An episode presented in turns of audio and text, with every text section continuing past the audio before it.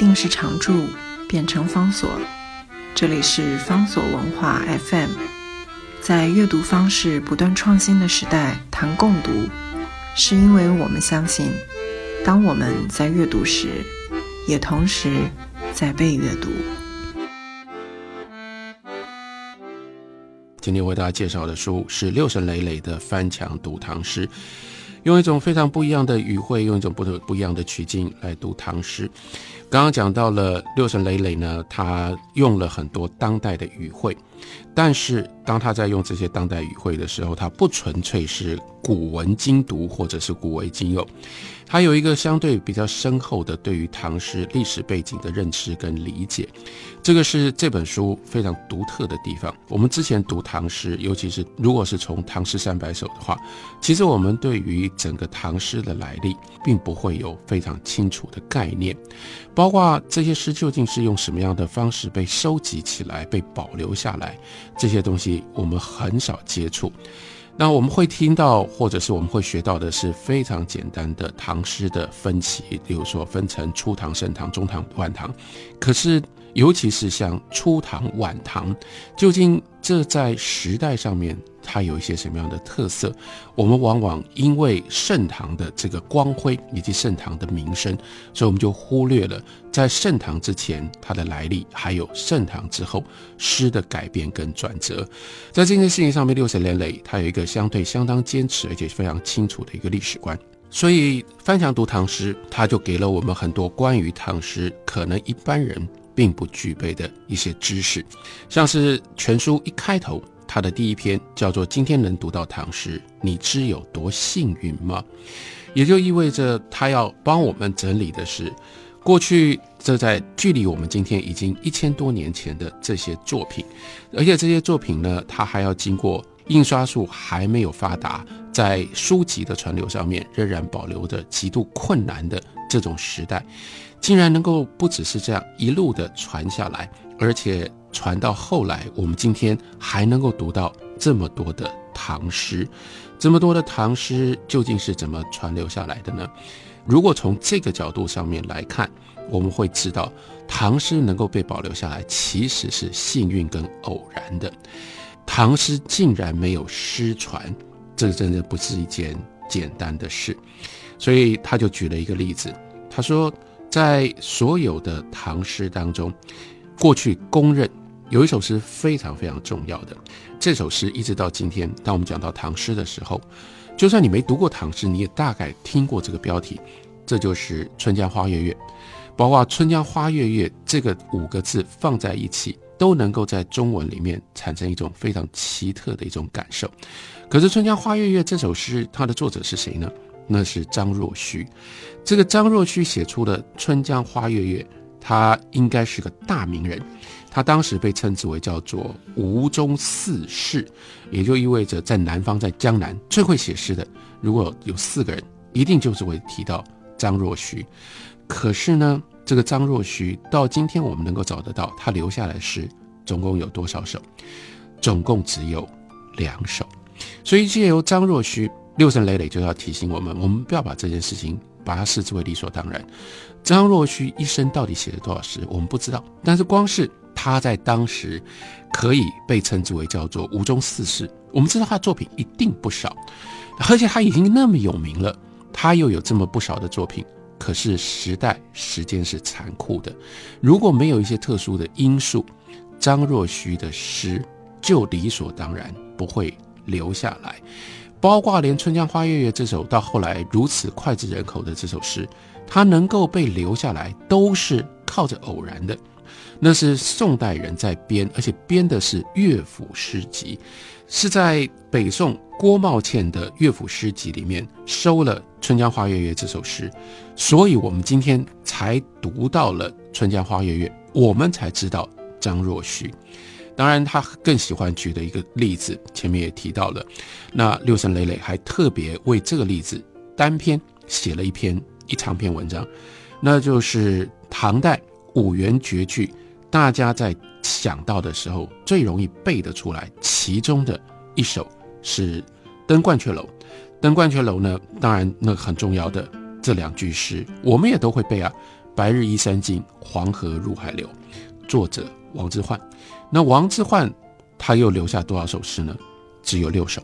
所以就了解说，这些唐诗能够留下来的，其实它的比例不高，甚至就是连李白，李白今天我们能够读到的诗，我们看到他的诗能够留下来，恐怕不到他写过的诗的十分之一。从这样的一个角度来看，我们就必须要珍惜，我们要去了解，那这些诗后来究竟如何一步一步的被留下来。例如说。他在整理这个过程当中，他就提到了像胡振亨。胡振亨呢，他找到了当时号称最全、最完整的一本唐诗。这个唐诗呢，当时是《唐诗记》。可是胡振亨他翻第一卷，他就觉得不对。为什么呢？因为开篇有一首他知道的诗，而且那个诗呢，还是唐高祖李渊，唐代的这个开国的皇帝所写的一首诗。怎么连这首诗都不在？唐诗记里面，那这怎么可以把它当做是最完整的一个唐诗的全集呢？因此，胡正亨他就下了决心，这个决心多么不容易啊！因为这个时候他距离唐代结束已经有七百年的时间，他想要在克服这七百年的时间的距离，把能够找到的所有的唐诗给收集起来。收集完了之后呢？他到一六三五年，也就是明代快要灭亡之前，他花了十年的时间，基本上翻遍了所有他能够找到的书，他就编了一本超级的大书。这个超级的大书呢，一共有一千零三十三卷，他把它取名叫做《唐音统签》，所以他把唐代跟五代各种不同的韵文全部都收集在一起。全唐诗应该就从这里结束了，不。后面还有故事，接下来就出现了钱谦益。钱谦益呢，这是明末清初的重要的名人。这个钱谦益他也想要编一本全唐诗，他轰轰烈烈的搞了很多年，应该也编了有几百卷。不过呢，到他死前，这件事情并没有完成。当他死了之后，他原来所编辑的这些内容就开始散佚。还好呢。他再有一个人跟在后面，那是季正仪。季正仪呢，十七岁就中举人，十八岁就中进士。因为那真的是一个，就显示在那个考试考场上面，他是一个早会，而且很早就有成就的一个人。他发现了钱谦益的残稿，大感兴趣，所以呢，他就从钱谦益的残稿作为他的基础，开始编《全唐诗》。季正仪呢，靠着。家里的财富，然后呢，不惜代价的买书藏书，他一直不断的用这种有钱有书，再加上他的野心跟他的斗志，挑灯夜战，全力以赴编《全唐诗》，又花了十年的时间。他花了十年的时间呢，一共编了七百一十七卷。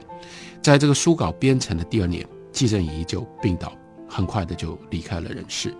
所以，从胡振亨所留下的一部书稿，再加上钱谦益，还有后面后续的季正仪，又留下了一部书稿。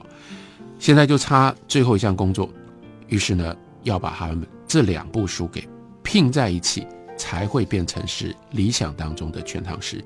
那又是谁来做这件事情呢？就更难得，就更稀奇了，因为。再下来做这件事情的主要的人物是个皇帝，是清代最重要的皇帝——康熙皇帝。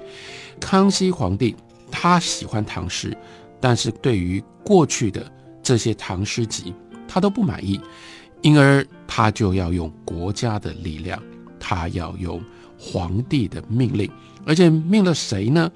命了在文学史上面也是非常重要的一个人，那就是江陵织造。曹寅，曹雪芹的爷爷，所以是在曹寅率领十位翰林官，而且特别在扬州开局修书，这个是政府的重要的这个专案，所以大张旗鼓编撰《全唐诗》，所以到了一七零五年，《全唐诗》才完成了。《全唐诗》完成了之后呢，献给了康熙，所以我们今天在《全唐诗》里面，我们所看到的这个序文是康熙所写的：“得诗四万八千九百余首，凡两千两百余人，离为九百卷。唐三百年诗人之精华，先采撷荟萃于一编之中，亦可被云大备矣。”非常难得的，竟然在经过了这么多年。而且是这些偶然的机会，有这些人前仆后继的努力，才有《全唐诗》。我们竟然对于唐代所留下来的诗，到今天我们可以读到四五万首，这是非常非常惊人的。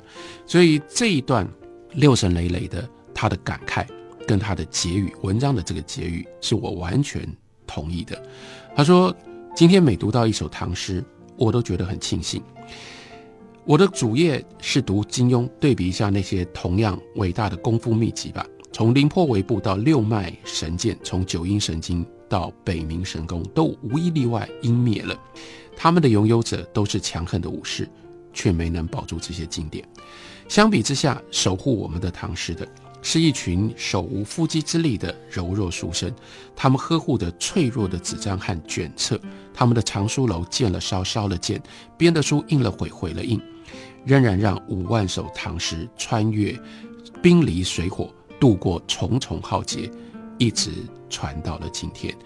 因为他们，我们今天才能看到唐代的伟大诗人们朝辞白帝、夜泊牛渚、木头石壕、小集清香，看诗人们记录下千里莺啼、万里云罗、百尺围楼、一春梦雨，看他们漫卷诗书、咏忆江湖、呼哭招王、笑问客来。